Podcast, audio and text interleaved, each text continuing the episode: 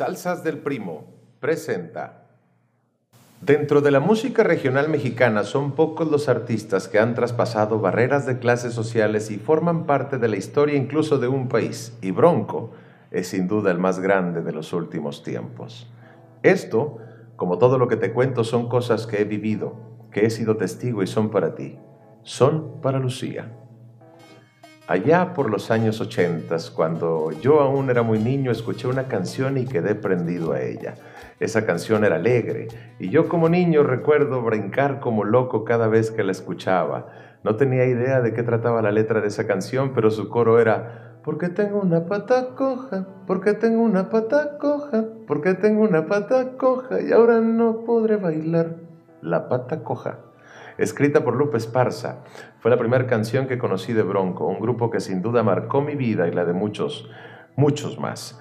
Hoy a la distancia y al narrar esto, veo que me ha marcado mucho más de lo que yo creía. Recuerdo que Bronco sonaba por todos lados. En mi casa, cuando había reuniones, la gente llegaba con sus cassettes de Bronco, cassettes. Antes la música se reproducía en cassettes. Googlealo para que veas cómo eran Así empecé a conocer más canciones de Bronco y cada una me atrapaba. Y yo que ya desde niño soñaba con esto de ser artista, me imaginaba sonando en todos lados como Bronco sonaba. Soy un soñador, desde que tengo memoria y afortunadamente me creí muchas cosas que tal vez solo eran sueños locos, prácticamente imposibles para alguien de mi condición social, pero ahí está la magia. Preferí creer que sufrir. Una de las cosas a las que me refiero es la siguiente.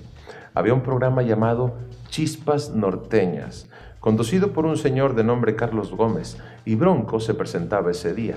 Yo, sentado frente al televisor, me di cuenta mientras ellos cantaban que Lupe, su cantante, era moreno, muy moreno para los estándares que la televisión marcaba. Verás, en la tele, en mis años, que era uno de los medios más impactantes, todos los que salían eran güeritos y bonitos. Yo no necesitaba tener más edad para saber que si uno de mis sueños era salir en la tele, no cumplía yo, digamos, con la imagen requerida. Entonces, el día que veo a Lupe cantar y sabiendo todo lo que el pueblo lo admiraba, volteé a verme y viéndome también moreno de piel, me dije que si Lupe lo había logrado, yo lo lograría también.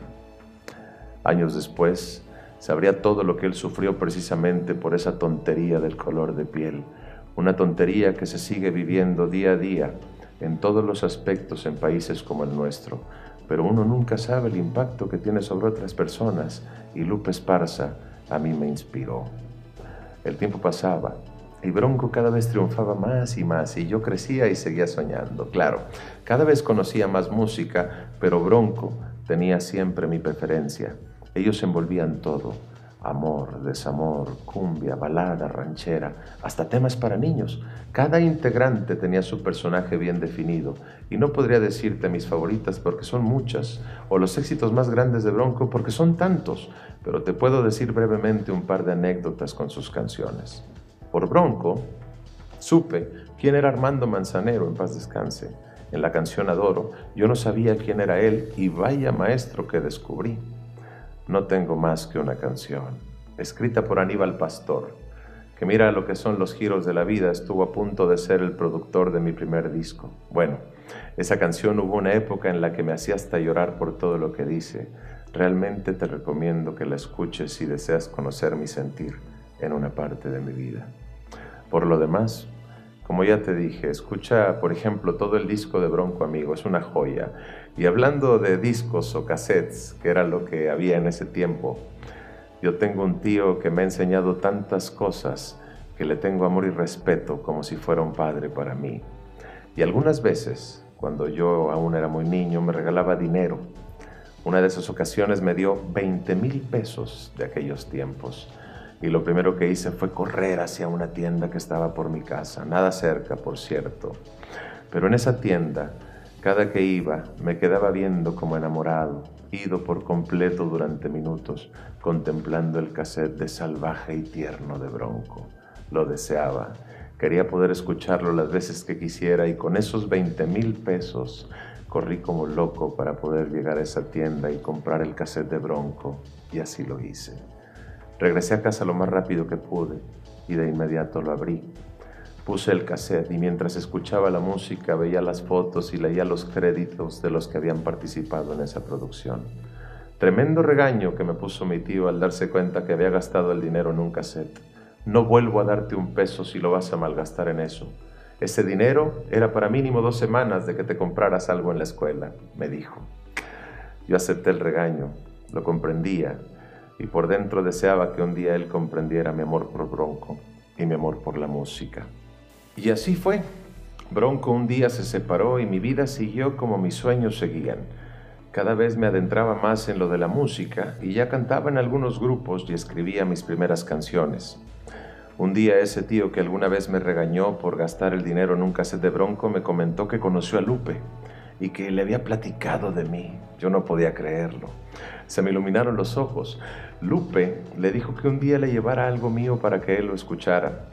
Poco tiempo después se anuncia el regreso de Bronco, ahora con el nombre de El Gigante de América, que fue su mote durante muchos años.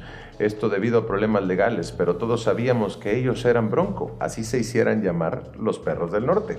La cosa es que hice una canción.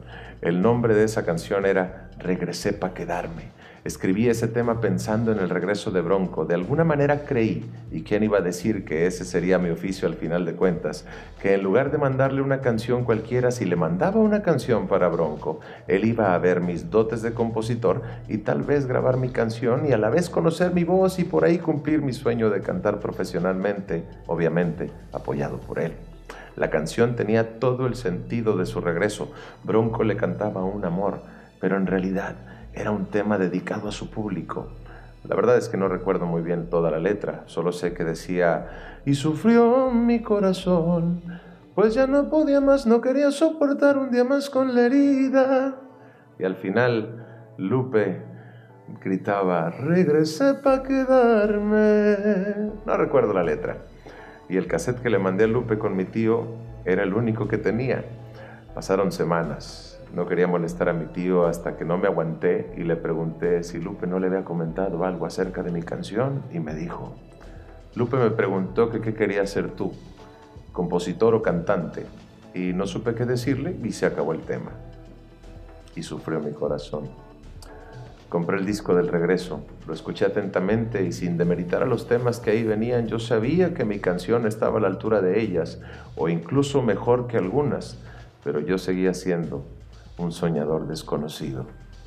Muchas veces en la vida he masticado mis tropiezos y fracasos, pero solo los saboreo y los escupo para poder continuar. Años más tarde, ese tío que considero como un padre me acompañó a Los Ángeles, California, a recibir mi primer premio grande como compositor. Gané la canción del año y solo había una persona que podía estar ahí y tenía que ser mi tío por su apoyo y por los regaños y consejos que me hicieron crecer. Y recordé los 20 mil pesos y el cassette de Bronco y la ocasión que le habló de mí a Lupe Esparza y sonreí.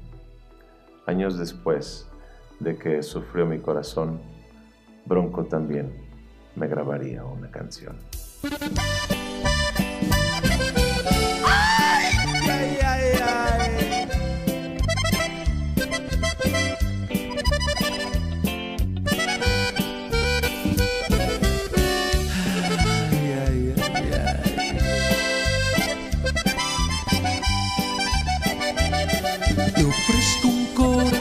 Derrotar